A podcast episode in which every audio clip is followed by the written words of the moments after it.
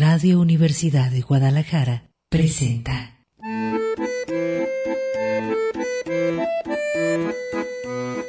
El acordeón. Pliegues bizantinos de la conversación. Con Manuel Falcón.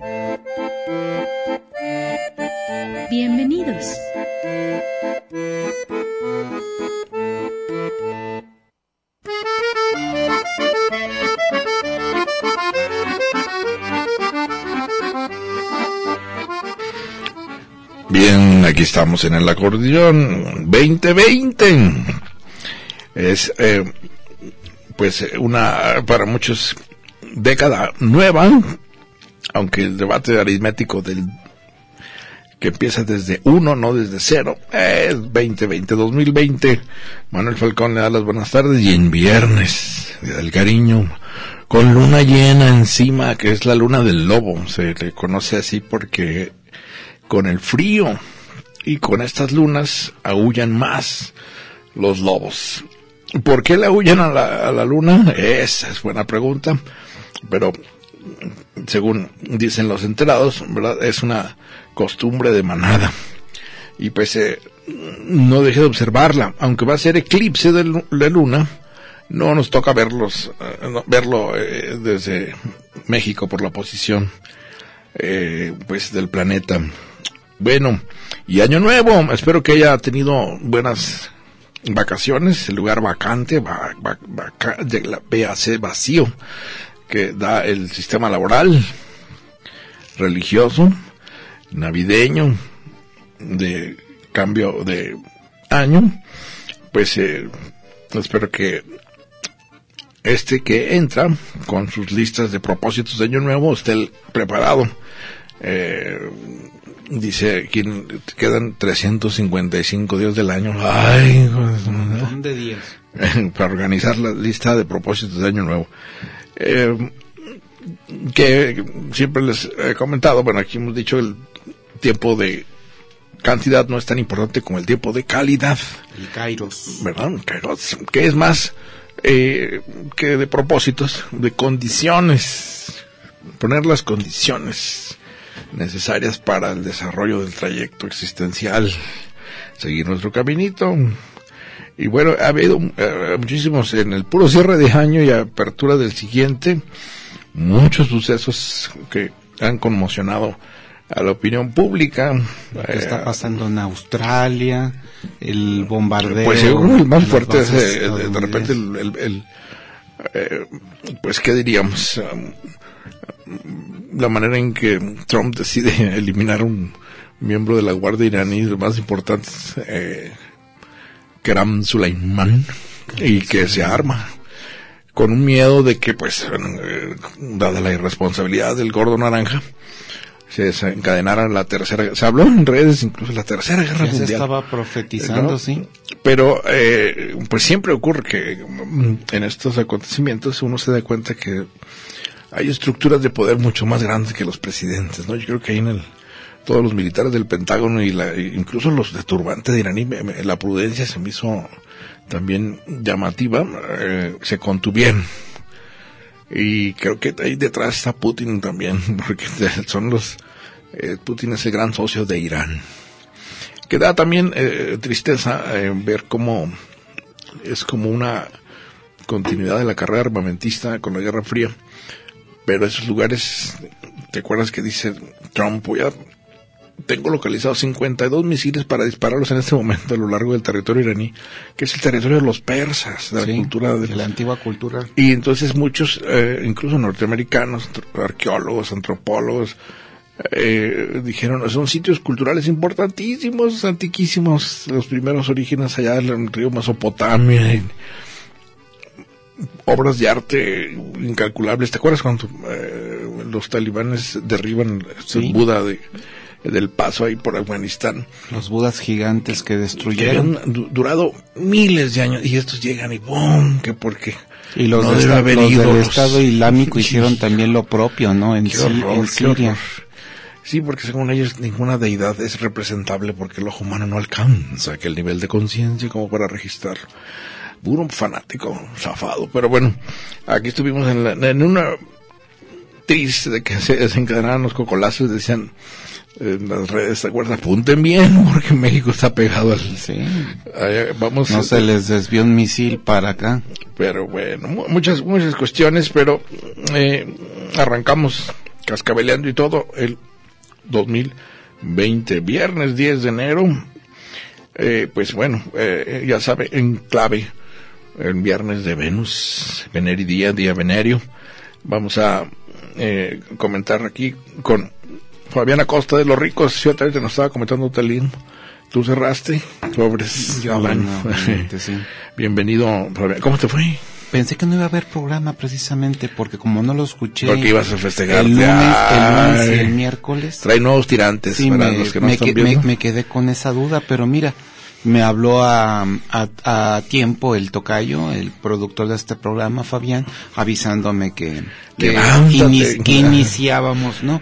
El acordeón Lázaro, 2000 levántate y anda. 2020, ¿verdad? La inercia de las vacaciones es poderosísima. Sí, caray. Pero bueno, pues te digo que llegaste sin tus tirantes. ¿Por abajo están los tirantes? No, ahora traigo abrigo por el frío, ¿no? Es otra la necesidad. No, habrá, está el solecito sabroso, ¿no? ¿O qué? Ahora es friolento. No, yo soy bastante friolento. Sí. Mi- con, con tantito que descienda la temperatura, ya estoy. Y entiendo, bueno, para los que son expertos en estos fenómenos meteorológicos, que viene de una corriente del norte, por el, cascabeleando por el lado Siempre- de siempre eh. Baja California y Sinaloa, por ahí viene bajando, se nos cuela las entretelas el frío. Pero bueno, aquí estamos en la zona monstruopolitana y precisamente, fíjate, eh, a propósito de estas eh, zonas declaradas así técnicamente como áreas, le dicen entre AMG o C, ZMG, ¿has visto? Área Metropolitana de Guadalajara o Zona Metropolitana de Guadalajara. Bueno, pensando en eso, eh, pensaba que pudiéramos abordar, eh, dado que cada vez es más evidente y inminente, eh, esta noción de los hitos Hitos urbanos. urbanos, hito con H. Eh, hitos, sí. esta especie de, eh, Que significa, por cierto, punto fijo, ¿no? El hito. pues eh, son eh, los españoles dicen los mojones, ¿verdad? Que, como, como, que tenían incluso también en las ciudades antiguas para avisar que ya se estaban aproximando, por ejemplo, el, el camino, los caminos de Roma aproximando a Roma. Eh, eh, esos monolitos, ¿verdad? Pero eh, ahora referirnos a cómo hay obras públicas que transforman la realidad eh, urbana, que transforman la ciudad, eh, que la- en algún sentido impactan en el paisaje urbano de tal manera que parece como una especie de fenómeno de guerra. Tú nomás piensa en la destrucción que ocasionó la línea 3 Sí. y lo vivimos como algo inevitable, como algo inexorable, como decir, como un fenómeno de la naturaleza, ¿verdad? como si fuera un huracán, como si fuera una especie de, eh, pues, plaga que están las torres, ¿no? Se llenó, se plagó de torres la zona monstruopolitana. Y, y un fenómeno como imparable, es decir, como es algo natural, es algo que ocurre en la naturaleza, las empresas Empiezan a brotar como hongos. Ya no hay espacio en Guadalajara ni en sus municipios conurbados para más edificaciones, entonces ya no podemos crecer en horizontal, ahora hay que hacerlo en Bueno, esa vertical. es la tesis, o diría yo hipótesis, de los que ya están en el, en el business. Pero eh, me sigue pareciendo que es una un- algo terriblemente destructivo eh, en el sentido del impacto ambiental. Tú miras de la contaminación que acarrea eh, edificios de 40 pisos, 60 pisos, cada uno con su automóvil, ya lo piensas, ¿verdad? Entonces, ¿Y cómo, y llevas agua, electricidad a todos todos, los servicios, lugares? sí? drenaje. Drenaje. No, no, no. Este, eh, y esto a propósito de que, fíjate, se celebran tres fechas mm, en, la efemérides del 10 de enero, que son capitales para esto que vamos a comentar. El 1863, eh, todos están en el siglo XIX, 1863, el 10 de enero, entra en funcionamiento el metro de Londres. Ah, el más antiguo. ¿no? El primero. Nada más le gana el de Shanghai en, en- en distancia actualmente, eh, porque ha seguido desarrollándose. Pero tuve la distancia con México, porque la Ciudad de México fue en 1968 con Díaz Ordaz. Sí. Cuando 1968. empieza el Acá, metro. 1863, casi un siglo después, ¿no? se incorpora eh, México a la modernidad del transporte. Y los metros. Se llama metro porque es una eh, pronunciación del Metropolitan Railway o del ferrocarril metropolitano que en ese entonces empezó con 7 kilómetros. Imagínate. Sí, pero eh, la hazaña era Para por aquellos abajo. entonces sí, era... Underground, era London Underground. De hecho, el logotipo todavía tiene en las arcadas, en las entradas, eh, la palabra Underground. Y ese eh, extraordinario, pues, método de no estorbarla en la superficie, va todo por abajo. Y Sirvió también para la Segunda Guerra Mundial, los bombardeos de Hitler. Sin el metro construido, pues los hubiera agarrado arriba muy difícil para... Sirvieron de refugios Sí, precisamente. sí, incluso los, pues, los mejoraron muchísimo en ese sentido. La batalla de Inglaterra, ¿no? Entre la Luftwaffe y la Royal, que empezó ya para 1900 1941 aproximadamente. Que dicen que por error la Luftwaffe eh, bombardeó eh, zonas urbanas de mm, Inglaterra y estos en represalia los ingleses en eh, ya- perdieron y perdieron. Lo que es claro es que eh, se le hizo fácil a Hitler y perdieron en la batalla aérea por invadir. Es que No te- han podido, te- fíjate tenían los que- radares, tenían aparte Eh, muy buenos aviones como para contrarrestar a las fuerzas de Goering. Salvo los primeros vikingos que dieron forma a los anglosajones, nadie podía invadir Inglaterra No. eh, o, o Reino Unido. Lo intentaron los españoles y también la La armada, Armada. la armada y se que en ese hundió, momento se volvió vencible. ¿verdad? sí. Napoleón, que tenía una tentación de invadir aquello, pues no se dio cuenta que era complicadísimo y está nomás por un estrecho del canal de la Sí. Mancha. Bueno, eh, en 1863 se crea, este, entra en funciones, así que tiene 157 años, fíjate, eh, el metro de Londres. En el principio, eh, horrorizados ante lo que pudiera ser, si hubiera sido por arriba, la destrucción, que hubiera salido un, un- vamos echándonos una línea 3 por arriba y acaban con todos los monumentos históricos de Londres.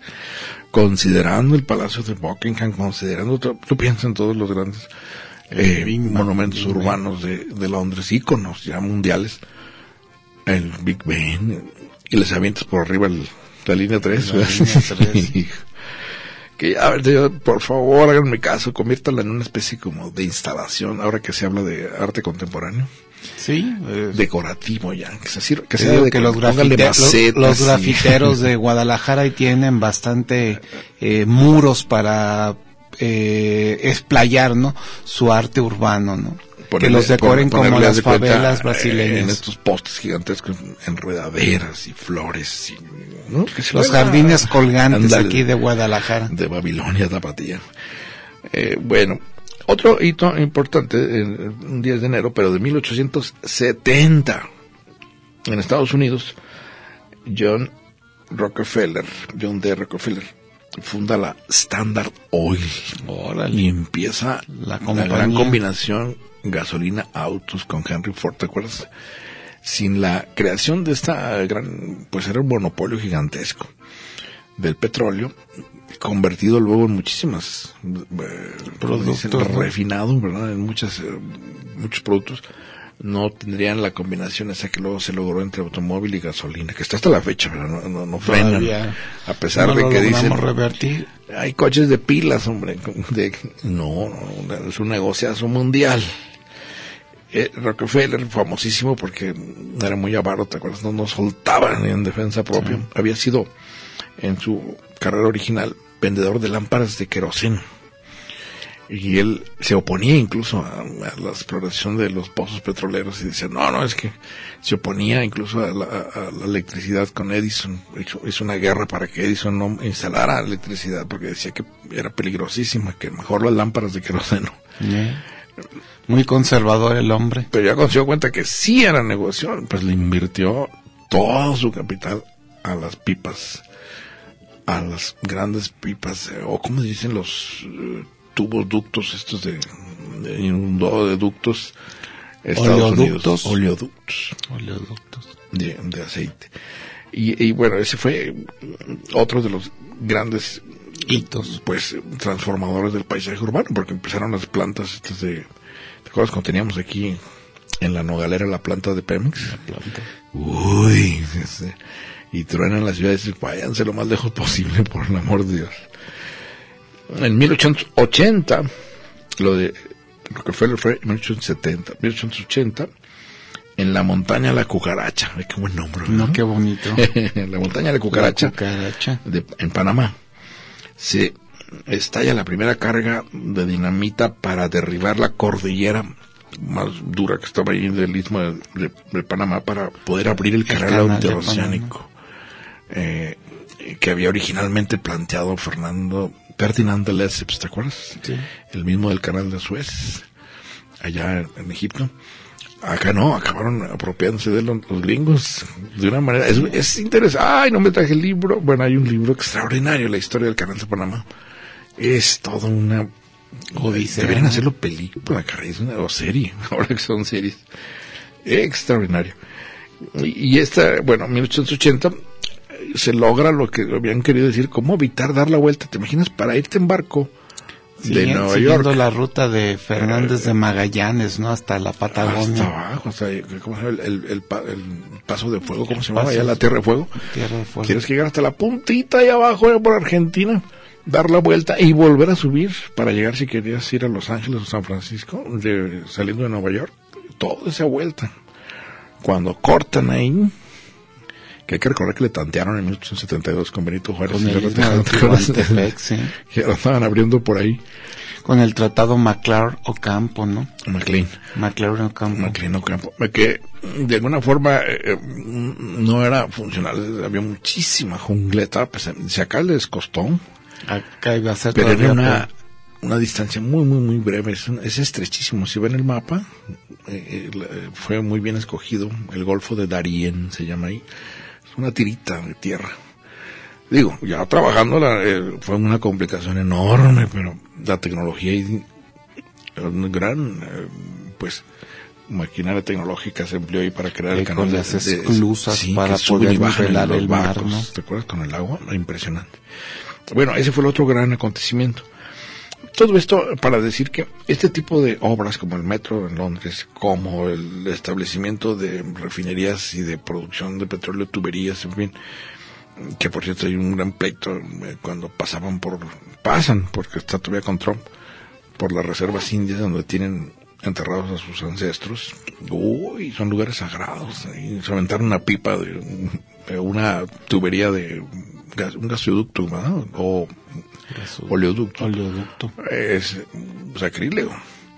Bueno, eh, y la, no se diga, el canal de Panamá. Al grado de que en el canal de Panamá se volvió un área, les decían los, eh, a los habitantes de esa zona, los sonios, porque eran otra calidad de vida elevadísima para la, pues, condición de vida de los latinoamericanos. Eran realmente formas de vida gringa, de lujo, con los militares ahí que vivían cuidando el canal de Panamá, porque luego se volvió estra- estratégico para el pase de todo tipo Haces de... escala cuando vas a Sudamérica, precisamente en Panamá, y te toca pues estar unas cuantas horas, ¿no? Esperando tu siguiente vuelo y ves la, mm, bueno, el desarrollo e- económico, comercial que tiene esa zona, como lo mencionas. Si no, estás pues como en el primer cambió, mundo. eh, digo, a Panamá le cambió la vida, ¿verdad? De lo que quiere decir como bonitos urbanos de construcciones. Imagínate que te- nos parten por el medio para empezar a pasar barcos. Dices, no, híjole, pues va a cambiar todo el panorama. Que además, toda, dicen, eh, aduana significa corrupción. Y ahí fue donde surgieron los Panama Papers, ¿te acuerdas? Es decir, un despacho de abogados poderosísimos millonarios, multimillonarios, que gestionaban la salida de cuentas a las Islas Caimán, a las Bahamas, a los bancos donde no puede registrarse las cuentas. Sí. de los grandes millonarios. Y resultó que había muchísimos mexicanos ahí metidos, ¿te acuerdas? Cuando dieron a conocer los nombres de los- Mexicanos y también rusos. No, no, de todo tipo. Europeos. Gringos. eh, sospechan que por, por eso eh, Trump no quiere revelar sus impuestos, sus taxas, porque está en esas operaciones de dinero escondido para no declarar impuestos. Que está en el impeachment ahorita, Trump. Impeachment, el pobre de Trump. Por eso anda ahí Muchos dicen queriendo que eh, agitar los tambores de guerra. cambiar la dirección de la opinión pública con la el ataque a Irán, pero no lo logró. ¿eh? No, La Nancy Pelosi es un clavo para la amigo latina. Está... fue la que le puso un hasta aquí. No, no, no, lo trae, pero que le- no quiere que tenga él facultades para poder declararle una guerra a Irán, ¿no? En el con- en el en el Congreso, ¿no? Ya lo gestionó y pero creo que la iniciativa tiene que ser remitida al Senado y es donde Trump tiene la ventaja. Cada vez que se mueve el gordo naranja comete un- una ilegalidad y una de ellas fue primero ya se había acordado que la- el, el asesinato como medio de resolver problemas políticos no iba a ser empleado ya por Estados Unidos. Eh, sobre todo te acuerdas Irán empezó con un asesinato Mossadegh en 1953 54 si no mal recuerdo. Presidente electo pero que nacionalizó el petróleo iraní. Sí, con eso. y los británicos y los gringos dijeron, qué pachón, si era nuestro, ¿verdad? De, eh, como hizo Lázaro Cárdenas, pero allá, allá son cantidades de petróleo que están nadando los amigos en petróleo, ¿verdad? Y lo mandaron a matar los de la CIA, en, en un complot tal cual, como hicieron en Guatemala con Jacob Arbenz, el libro este de Vargas Llosa, Tiempos Recios. Eh, usar ahora el asesinato con este pues Con supercomandante, ¿verdad? de las, de milicias chitas ahí en Que Irak. sí es cierto, el cuate pues era un, un peligro para las tropas gringas extranjeras ahí porque era el que organizaba todos los ataques. Pero pues los invasores son otros, ¿verdad? O sea, ahora sí habría que pensar, ¿no? ¿Quién está en tierra extranjera? Si los iraníes o los estadounidenses, ¿no? Que ya su presencia en Irak ya no es tan significativa, creo que nada más tienen como 13 mil efectivos. Tres ¿no? pelados en cada esquina. 13 mil efectivos repartidos A en ver, estas lo que dos sí es un desastre, pues es que dices Me- Medio Oriente y qué barbaridad. Desde que se emigraron los imperios coloniales de ahí, dejaron una pedacera, un rompecabezas peligrosísimo. Y bueno, atrás de los iraníes está Vladimir Putin. Atrás de Siria está Vladimir Putin, Putin, sí. que es el que dicen que quedó con el control del área perfectamente. Porque ¿quién vende armas a los iraníes y a los... Pues, Vladimir Putin, los rusos. Pues sí el cohete con el que tumbaron el avión este Boeing ucraniano es un cohete ruso. Que por cierto, digresión, es el mismo cohete con el que tumbaron el helicóptero que iba siguiendo al Mencho. ¿Te acuerdas? Los militares. ¡Oh! Y se dan cuenta que es un cohete de fabricación rusa. rusa. ¿Cómo lo traen acá los... Ah, de primera línea, primer mundo, los nuestros narcos. Bueno, todo esto para ir comentando cómo mm, estos acontecimientos sacuden a las ciudades y nos arrebatan, creo yo, algo, además del impacto ambiental, porque ahora ya, ¿qué tal el miedo que da cuando el amigo este dice que quiere su trenecito maya? Dices, ay, híjole, man. ¿Cuánta selva por sí tiene estás que viendo que están tumbando árboles por todos lados. man. ¿Cuántos árboles tumbó la línea 3? Nomás piensa eso. Es horrible, para... El horroroso. equipamiento boscoso de Guadalajara se vio muy disminuido gracias a las, a las obras. Y a mí ya no me funciona eso de que es por el progreso. No. Es por puede el- ser es por- retroceso. Puede ser retroceso. Meterle un agujero por abajo a la catedral, ¿te parece sensato? Hijo, ya cuando salen las de las casas aledañas y dicen, tenemos grietas aquí, pues es obvio, está haciendo un agujero por La abajo. casa de los perros está inhabilitada precisamente por dichas obras. Que por eso dicen que de noche ladran los perros de hacer eso. Sí, tal cual, ¿verdad? Ahí andan preocupados porque se les está derrumbando la edificación. Todo eso, fíjate, eh, eh, es lo que quiere que comentáramos. Bueno, vamos a arrancar semana en viernes. Está bien, ¿no? El Día del Cariño. El día de Venus, sí. Amor con amor se paga. Ay. Día venerio. Ahora comentamos sobre eso. Los espacios de convivencia en la ciudad, los espacios de socialización agradables, los parques, lo mismo, pues, arbolado, en fin, todo se pierde de repente por una obra que a alguien se le ocurrió y lo vivimos de manera inevitable. Y debería haber una, además de, de la exigencia de estudios de impacto ambiental, que híjole, que generalmente no sé si están bien supervisados, eh, una especie como de preocupación por el impacto psicológico en la ciudadanía. No es lo mismo que se hace una ciudad amable, que te debe hasta como estéticamente acogedora, pues sí, identitaria, sabor de hogar. Decir, estoy en mi, mi terruño, ciudad, ¿no? A que aquello es una contaminación, además de la contaminación de automóviles y la ciudad hecha para automóviles por las calles y demás, torres por todos lados, todo cemento, el ruido, ajá, ¿qué tal? El ruido, ¿no? Lo depresiva que se pueden volver estas urbes, ¿no? De cristal, acero y concreto, ¿no?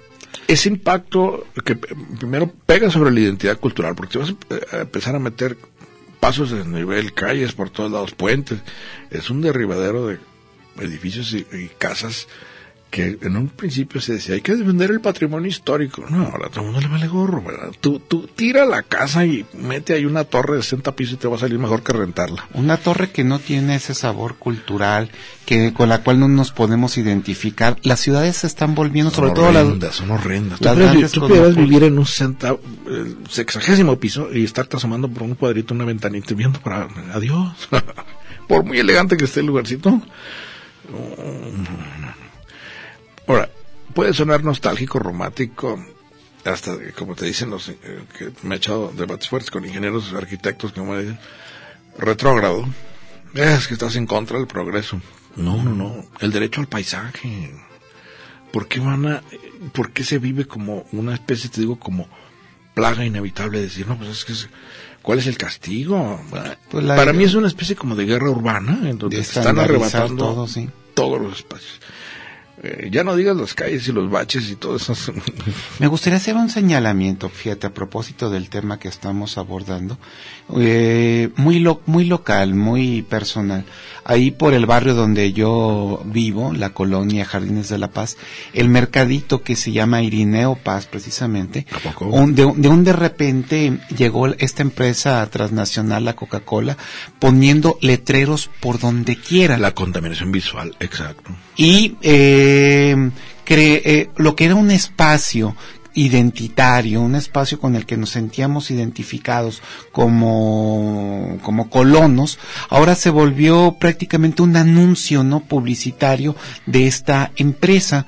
Mm, yo en su momento llegué a manifestar mi inconformidad porque pues decía es que la edificación como tal, pues sí quedó remozada, quedó este resarcida en cuanto a su deterioro gracias a las modificaciones que le hicieron esta empresa con sus anuncios, sus carteles, pero ya no lo sentía yo el mercado como propio, lo sentía invadido por esta por esta empresa que le puso sus colores y sus siglas a cada uno de los Qué locales. horror, qué horror. Sí, sí, es que, mira, eh, eh, también lo hablábamos a propósito de estas tiendas de conveniencia que dicen. Ah, claro. Los Oxxos y los 7-Eleven. Es otra plaga. Donde se planta un Oxxo, se planta un 7-Eleven y viceversa. Están en competencia a morir. No me vas a arrebatar el mercado. Y son como banquetas. ¿Te has fijado? Sí.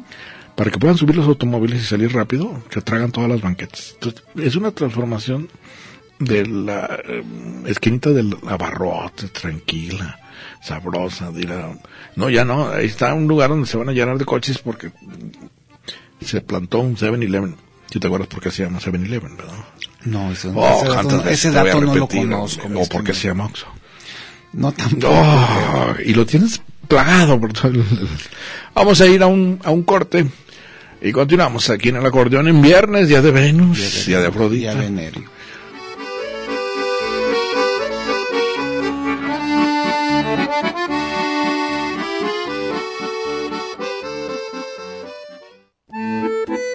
El acordeón. Pliegues bizantinos de la conversación. Continuamos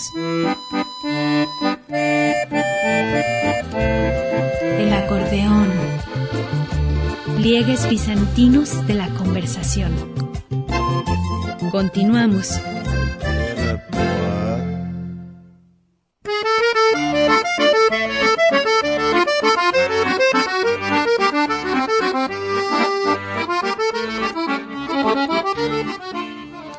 Bien, eh, continuamos aquí en el acordeón, ya de regreso de vacaciones, de cambio de año y en pleno 2020, 20. 10 de enero. Estamos conversando con el amigo Fabián Acosta de los Ricos a propósito de estas eh, vicisitudes urbanas que de golpe arrasan con el panorama.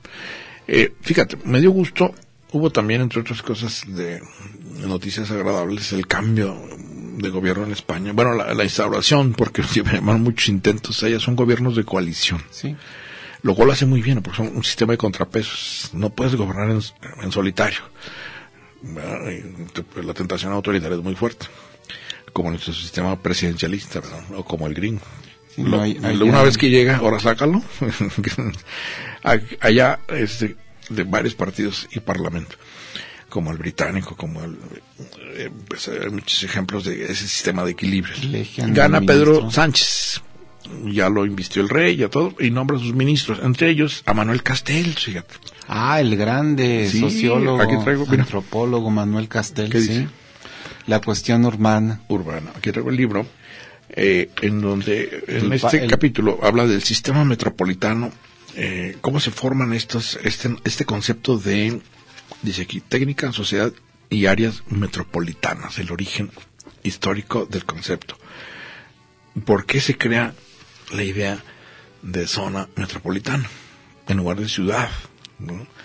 Eh, está interesantísimo, eh, bueno, ahorita leo algunos fragmentos, eh, pero se refiere, bueno, Manuel Castells quedó ya, estaba diciendo el gobierno español, como encargado de las universidades, Mm, el Pues sistema educativo y muy, las me- muy universidades. merecido el, el- No, pues el hombre el cargo, sí. imponente, su, su obra. Yo, eh, yo esto, fíjate, bueno, tiene más libros, por supuesto, pero eh, es una autoridad en, en cuestión de urbanismo. Y eh, también en este libro de la cuestión urbana menciona como lo arbitrario de- del sistema económico, o sea, lo- los negocios van empujando constantemente a eh, aumentar, por supuesto, las ventas, el intercambio, pero crea un fenómeno de centralización, de guion, de apartado, centralización. Se centraliza todo en la capital de un estado, por ejemplo, o como en el país, se centra todo allá con los chilangos. ¿Por qué se vuelve ese fenómeno como de, como si fuera una fuerza centrípeta? No centrífuga, centrípeta, es decir, todo converge hacia el centro. Aquí el estado de Jalisco se despuebla, se va despoblando poco a poco y se viene todo el mundo a donde está el trabajo y las oficinas y las torres y los trabajos y se vuelve un monstruo la ciudad. Pues la teoría marxista lo sostuvo en su momento, ¿no? De que el modelo capitalista se daba a la tarea de crear estos centros urbanos, fabriles, en la idea de concentrar la fuerza de trabajo, de que las fábricas que exponencialmente estaban creciendo necesitaban cada vez más obreros, técnicos, Pues más cancha literalmente, Sí. ¿verdad? Porque ¿dónde pones la fábrica? ¿Dónde pones la empresa? donde haya más personas. ¿Dónde pones las calles para que lleguen rápido? ¿Dónde luego empiezan a comprar vehículos para llegar y luego el sistema de transporte y luego la- y todo eso fue creando un espacio Y estos mismos obreros se convirtieron luego en el mercado que recibía precisamente las manufacturas o las mercancías que se elaboraban en aún estas más, fíjate, surgen las clases medias, las clases medias. el sí. sector servicios, el terciario que dicen eh, en economía que no son exactamente obreros, no son productores, trabajan en servicios. O le trabajan al gobierno. burócratas del gobierno, O son funcionarios de empresas, ¿verdad? como los bancarios, ¿verdad? los funcionarios de automotrices, en fin, son como Pequeños propietarios ahí de, Sí. de buffet. toda esa de- gente tiene que chambear, entonces empieza como a convertir todos en, en el centro de la capital. Porque esa es la tendencia, en lugar de una especie de equilibrio de zonas, ¿verdad? que por más que las marcan aquí en Jalisco, ya ves que la zona norte y la zona de, co- de la costa y la... A ver, las regiones. ¿te vas allá a Puerto Vallarta en tanga a, a trabajar? Sí. Ay, 24 horas No, en el me, sol. me- me- sacan de la jugada, ya no podría venir al programa del acordeón, por ejemplo. de Lanchero Galán. Bueno, creo que llegamos allá con los amigos de Puerto Vallarta, no sé, no sé si está la transmisión todavía. Saludo, si está. Eh, pero esto ocurre, digamos, eh, lo menciona aquí en la cuestión urbana, Manuel, eh, la cuestión urbana se llama el libro Manuel Castells, se pronuncia así, pero tiene doble L, como los catalanes. Manuel Castells Castillos está en siglo XXI editores. Él fue el que acuñó el, el, término de la sociedad de la información, la sociedad del conocimiento. También tiene eh, trabajos sobre sí, eso. sobre eh, los asuntos de mm, el internet, de la informática y la constitución, ¿no? De estos, ¿cómo le podríamos llamar? Entramados epistemológicos, cognitivos, ¿no? Entre los diferentes usuarios del el internet, ¿no?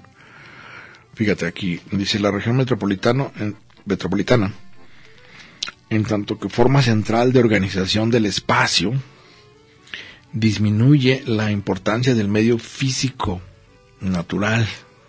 Ya te vale gorro si hay árboles, si no hay árboles, si hay No, agua, si hay Con estanques. si que, hay- con que haya centros comerciales es más que suficiente. Mira, por ejemplo, habría que invitar aquí especialistas, pero con lo que nos acordamos de historia, la sola propuesta de entubar el río San Juan de de, San Juan Dios. de Dios. Un error garrafal. Garrafal. Todas las ciudades tienen una gran atracción turística por el- los ríos que cruzan por el medio de las ciudades. Que bueno, se, dicen, se hubiera contaminado. Bueno, se, se puede descontaminar, como se demostró con el Danubio, el Támesis, ahora que hablamos de Londres. Eh, fueron ríos que se contaminaron en su momento por las empresas, pero lo dieron cuenta y dijeron, bueno, hay que salvarlos. ¿no? Son capital, eh, digo, vitales. ¿no? Eh, aquí muchas obras que hizo González Gallo, por ejemplo, de decir, bueno, como los gringos, vamos haciendo highways. Toda Vallarta que cruce toda, y, y lo de en medio, tú tira todo lo que hay que tirar. Lázaro Cárdenas, Vallarta. Federalismo. Vete derecho tan- hasta donde topes. Oye, lo que está en medio, vámonos. Me acuerdo de el, el famoso edificio de Telmex, ¿te acuerdas? El que movió José Matute Lemos, ¿no? que todavía está ahí el monito empujando como superhéroe ¿verdad? el, el edificio. Eh, es una muy buena metáfora de la escandalosísima decisión de decir, eh, te vas a llevar de corbata, ¿qué tal el ex convento del Carmen? Lo parten en dos.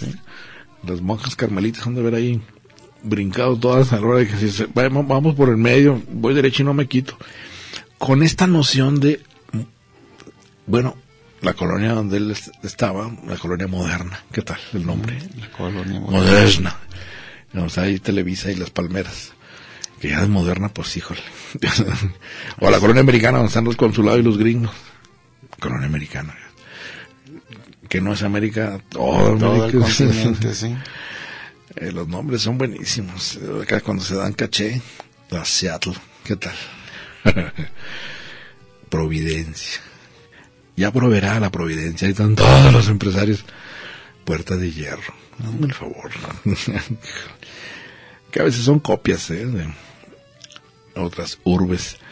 Pero se empiezan a crear, pues, zonas, eh, digamos, urbanas que al rato están todas apretujadas, lo que eran es una gran distancia para cubrir, se empieza a amontonar por la gran densidad de población. Y es un reto enorme ¿eh? ahorita para los funcionarios públicos que tienen que decidir sobre esa materia. Todo se complica, el transporte, ¿qué tal? Nuestro sistema de camiones, los taxis, los automóviles, en fin. Vamos a estar hablando de esto porque creo yo que hay un derecho al paisaje. Yo me voy a la parte simbólica, en la parte de identidad cultural de un ciudadano. Tiene derecho a estar en un lugar agradable, como decíamos ahorita hace rato, ¿no? Como, pues cálido. Mucho se habla ahora del rescate urbano. Yo estoy de acuerdo, híjole. Mira, cuando, ¿qué tal la villa patoamericana? Que la tumben. en- ¿Por qué sufren? Les tiembla la mano. Tumben eso, hombre. No, que están millones invertidos. Pero están mal invertidos. Están encima del bosque de la primavera sobre los mantos freáticos. Sí. Tírenlo. La zona de Ya, abastecimiento horrible. de agua de Guadalajara. Porque la tentación de convertir aquello en departamentos y, y al rato es un hormiguero de calles y coches y camiones está encima. Yo sí, eh, digo, por eso, por eso no soy político, ¿verdad? pero vámonos al diablo con el edificio ese.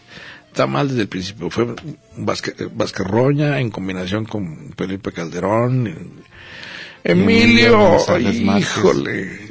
Herbert Taylor, en fin, empujaron todos los intereses económicos habidos y por haber para construir ese defecio ahí. Ahora, ahora ¿qué haces con él?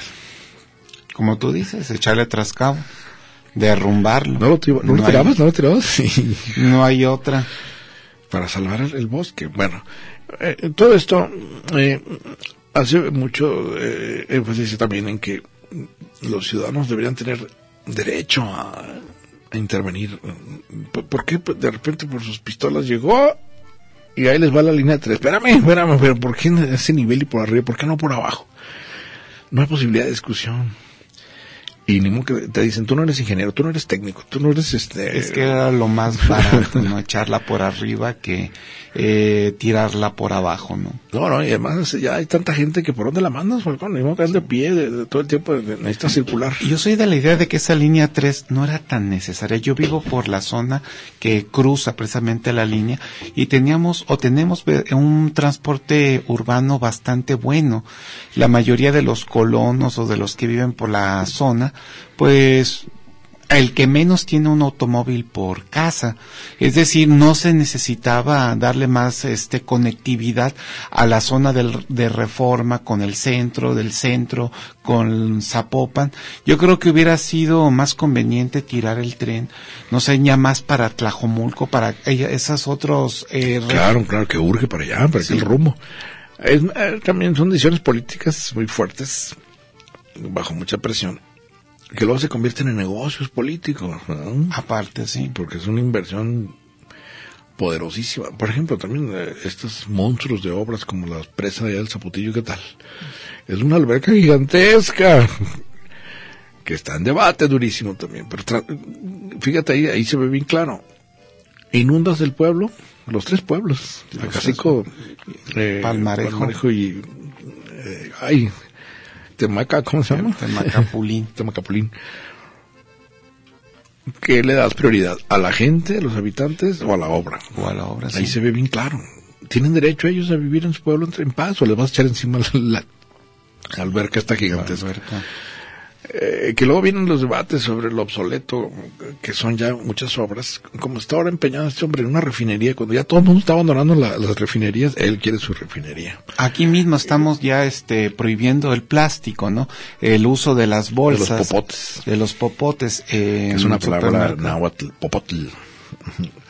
Sí, sí, sí. Eh, uno en defensa de la, pues, eh, del medio ambiente, que ahorita que decías lo de Australia, qué horror, ¿verdad? Ay, híjole, mano, no ver los animalitos, que millones de especies ahí quemándose. de koalas, de canguros, ¿no? Sufriendo por los incendios.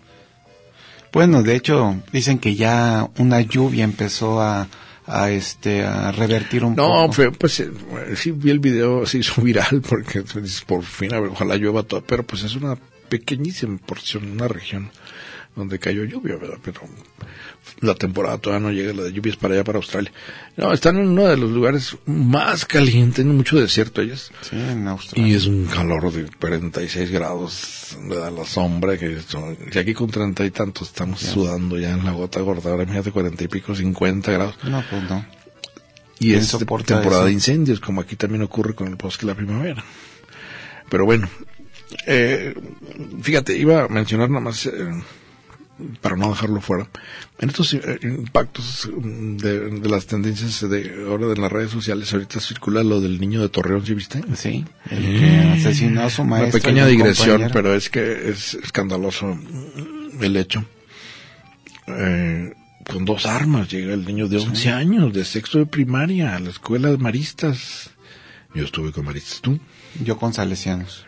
Ah, sí, sales y regresas. Eh, mata a la maestra Un compañerito. y no sé, eh, eh, creo que él, suicida, pero no sé si mató a más niños, no, no, no, me falta quedaron heridos. Creo que mandaron al hospital a varios, ¿verdad? Sí. y se vuelve un escándalo porque es como un, un niño de 11 años con armas. Pero ya ves el dato. No he visto más, tengo que ver más, pero infancia es destino. Había perdido a su mamá. Sí. No tiene papá, no está el papá. Y es muy simbólico que vaya y mate a la maestra. Sí, a la, a la figura femenina de autoridad. Vivía con la abuelita y estaba enojado porque su mamá se había muerto. ¿Por qué, se- ¿Por qué me deja solo mi mamá? y va con la figura materna sustituta a la maestra y la elimina y se elimina a él. Me acordé de aquella historia también terrible de la niña que muere su mamá y le dicen que está en el cielo. Y ella va y se para en la vía del tren y, muere, ¿verdad? Por supuesto. Y deja escrito que va a alcanzar a su mamá en el cielo. Es lo mismo que este mensaje, creo, a ver, que revisar muy bien los datos, pero dicen era un niño muy aplicado, eh, la clásica, muy tranquilo, muy sensato, y de repente... Nadie hubiera dicho. ¿Qué pasó? No, ya ves las explicaciones que han dado las autoridades de que el niño tenía una afición muy marcada hacia los videojuegos y que esto, que esto terminó ah, sí lo vi, sí lo vi. desquiciándolo. el, que fue digamos este un producto no de esta afición el que él se haya dado a la se está colgando y columpiando el que, esté, el que esté interpretando por ahí y a su maestra. Creo que aquí lo habíamos platicado tú y yo no sí. a, propósito también del, porno que decían si ve porno se va a salir a violar a medio mundo. No al revés es una catarsis. No te desfogas, el que tiene videojuegos pues todo el ánimo de depredación y de cacería y lo que son esos juegos yo yo no ahí sí ya no me tocó pero eh, es como, ir a, es como ir a ver el cine también. Decir que, el, cine de ahora, Irishman y la violencia, el, sexo, pues están en todas las películas. Pero no, no, significa que de ahí vas a salir tú impregnado de la película y vas a hacer lo que como por mimetismo. No, no, no, no. Acá sí vi lo de los videojuegos, pero no me parece que es. Sí, es una explicación muy fácil, ¿no? pues como si fuera tonto el niño. Y aparte, ¿no? Este, y dicen que era muy aplicado. No, más bien creo que está muy duro eso de haber perdido a la mamá a los 11 años. No tener papá, figura no paterna. Papá y estar ahí con la abuela. Y con la maestra y ver que los demás niños sí tienen toda su familia completa y demás. Claro, debe haber existido un detonante, ¿eh? siempre ocurre algo. Sí, alguna rencilla, algún resquemor con la profesora, que seguramente resultó. Y el otro dato, ¿de dónde saca un niño de 11 años para comprar dos pistolas? ¿Tú, tú podrías ahorita decir, bueno, ahorita vengo, voy por dos pistolas. Pues yo para empezar no sabría dónde comprar. ¿Verdad? dicen, que en el baratillo es donde puedes conseguir este tipo de... Me da un cañón. De artículos, ¿no? No, no, eh, verdaderamente muy eh, triste, pues terrorífico, en, Torreón. Que por cierto, ¿sabes por qué se llama Torreón? ¿Sí te acuerdas? Mm. Está en Coahuila. En Coahuila. Torreón, Coahuila. El nombre Coahuila sí es náhuatl capital Saltillo, pero Torreón, había una hacienda de los Carrizales, un pelado se lo haga, que por el miedo a los tribus, que cada rato los saltaban y los sacaban en sus, cosechas, puso un torreón de vigilancia. Entonces era el lugar del torreón, ¿no? Torreón. De rato el nombre ya era el toponímico, el torreón. Y es torreón pues eh, ocurrió ahí en, en Torreón. Nomás eh, por comentar cómo de repente empiezan a surgir en las redes estas tendencias virales y luego las interpretaciones. Y antes veíamos, ¿te acuerdas, Falcón? Estas, estas historias como del otro lado, ¿no? De la frontera. sí, es un, es un asunto de estadounidenses, de muchachos desquiciados, de aficionados a las armas. Que pero ahora cierto, estamos replicando disfrazado del mismo chico, no, no, me acuerdo el nombre ahorita, eh, habría que ver otra vez la de Michael Moore, ¿te acuerdas? La masacre en Columbine. Iba disfrazado igual, de negro, y con estas, pues sí, el atuendo con el que estos muchachos de Columbine, la masacre, está terrible, que, eh, que luego ya han descubierto ahora que sí tiene un efecto eh, muy poderoso la idea de publicitarse. Ah, sí, de trascender, ¿no? Eh, de pasar a la historia. Hacerse famoso. Eh, es como, eh, ¿te acuerdas? Este, ay, ¿cómo se el nombre? Déjame acordarme, el, griego famoso que da idea de eso de que le prende fuego a un... A la biblioteca de Alejandría, ¿no? Para hacerse famoso, el, que sea identificado con un gran... Acontecimiento. Una, una gran pieza de arquitectura y se vuelve inmortal. Ay, ¿cómo se llama? Pues creo que su nombre fue incluso como eh, olvidado, ¿no? Estragón, ¿o cómo se llamaba el nombre? Ahorita, lo, me acuerdo, acordamos. Pero es decir, es una... Eh, mala interpretación de la fama, ¿verdad? Es decir, híjole, pasaron la de fama. por- volverse viral ahí en las redes sociales, de que se hable de ti en a pesar de que te vas a suicidar. Twitter, sí. Dices, híjole. Ah, terrible caso. Que mira, también es mucho, ahora hablando de los centros urbanos atestados, ¿verdad? Eh, a pesar de que son, se vuelven hormigueros de, eh, de- o como en el caso aquí de Guadalajara, que dicen a veces el dormitorio de muchos municipios aledaños, que vienen a dormir aquí para, tra- para trabajar, eh, y eh, los dormitorios los tienen en otro lado, pero vienen todos a trabajar aquí y se, y se regresan. Entonces el movimiento de automóviles es... Y la gente vive sola Sí. está aislada, a pesar de que son hormigueros gigantescos, están aisladas cada quien en, su, en lo suyo, ¿verdad? Y la atención a las criaturas y la atención al... En fin. Nada más por, era por mencionarlo porque está ahorita dándole vuelta a todo el mundo Pues es la a la noticia- explicación es la- la- de que si la maestra, que si las pistolas, que si el chiquillo, que bueno, esto de los videojuegos sí lo vi también, que me hace, diciendo, ¿a ti qué te parece? No, a mí me pareció una explicación demasiado No. pueril, ¿no? Sin sustento. Eh, no, por ir no, porque se trata de niños, pero sí me parece que es eh, desresponsabilizar ahí a, a todo el ambiente en torno del niño y decir, ah, esos malditos Sí, videojuegos. no, no. Pero bueno, hay que esperar a más, más información. Eh, y ocurren estos acontecimientos, como dices tú, que siempre vemos desde lejos, ¿no? ¿sí? Creemos ajenos a nuestra sociedad o que estamos de alguna manera inoculados contra ellos. No es que allá los estadounidenses, por esa cultura del rifle, porque han estado en, en un sinfín de guerras, es que se dan este tipo de acontecimientos, pero no somos... No, eh, de que están todos no drogados. no somos del todo refractarios a estar imitando precisamente lo que vemos en los Estados Unidos, en esto que podríamos llamar ya una sociedad global, una aldea global.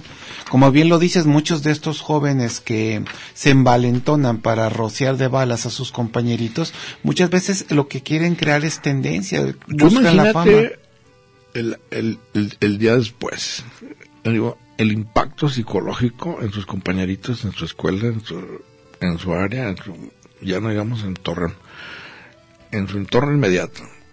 Es, les cambia la vida a todos, ¿eh? Sí. Como que llegó y disparó, y ay, ¿por qué? ¿Cómo? La, muerte ganándole la vida de una manera horrorosa. Vida de un, de un niño de 11 años, híjole. Yo sí me acuerdo, en secundaria entré a los 12. ¿Tú, eh, ¿Dónde andabas a los 11 A años? los, sí, yo también entré a la secundaria a los 12 años. Mira, aquí está Manuel Castells, ministro de Universidades, ha propuesto, pues no, pues sí fue un aplauso general. Eh, claro, va- habrá que pasar la prueba del fuego del intelectual y el poder. Es dificilísimo. Muchas veces no pueden, ¿no? O se queman horribles, digamos, a la hora de la... Pues recu- recuerdo ahí el caso de Vasconcelos, de un gran intelectual que iba Ay, en, acabó, en pos del poder sí. y no le fue nada bien, ni como uno ni como otro, ¿no? Pues acabó torciéndose incluso hasta apoyar a Hitler. ¿Te imaginas dónde andaba la cabeza ya del Vasconcelos? No, el, el Vasconcelos de los años 20, que dicen que hasta la fecha la Secretaría de Educación y los movimientos educativos y todo viven del esfuerzo de de Vasconcelos. ¿no? Vasconcelos, de la cruzada educativa. Así es, sí, de José Vasconcelos. Pero bueno, aquí felicitamos a, a, a los gobiernos de España que tuvo el tino. Sí, muy- Esperamos que muy no, lo, merecido que no lo que- truene. sí. Acá en Conacit van a festejar, ¿cuántos años? ¿50 años creo Conacit? El CONACYT, sí. Y acá están al revés, están quitando todo. Están adelgazando el CONACYT. Bueno, sobre esto de la cuestión urbana, eh, les recomiendo el libro de, por supuesto, de Manuel Castells. Eh, vamos a hablar también de cómo se van creando también ahora que salimos de vacaciones. Ya sitios especializados en, en- en salir de vacaciones. Ah, Hay sí. que irse de la ciudad a como de lugar. Hay que O salir huir corriendo de este monstruo. Huye. Arráncate la costa, ¿verdad? agarra tu tanga y corre. O agarra cual- tus tirantes a- y o a corre. cualquier zona boscosa, montaña. Los o- cachos de naturaleza que ya- ciudad colonial, ¿no?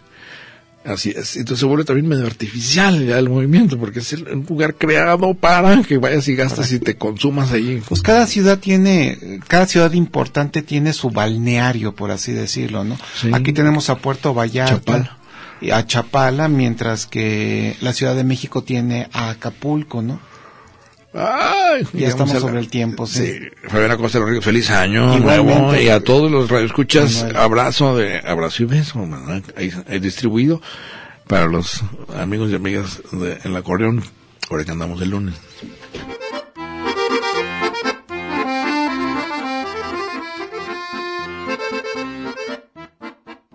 Red Radio Universidad de Guadalajara presentó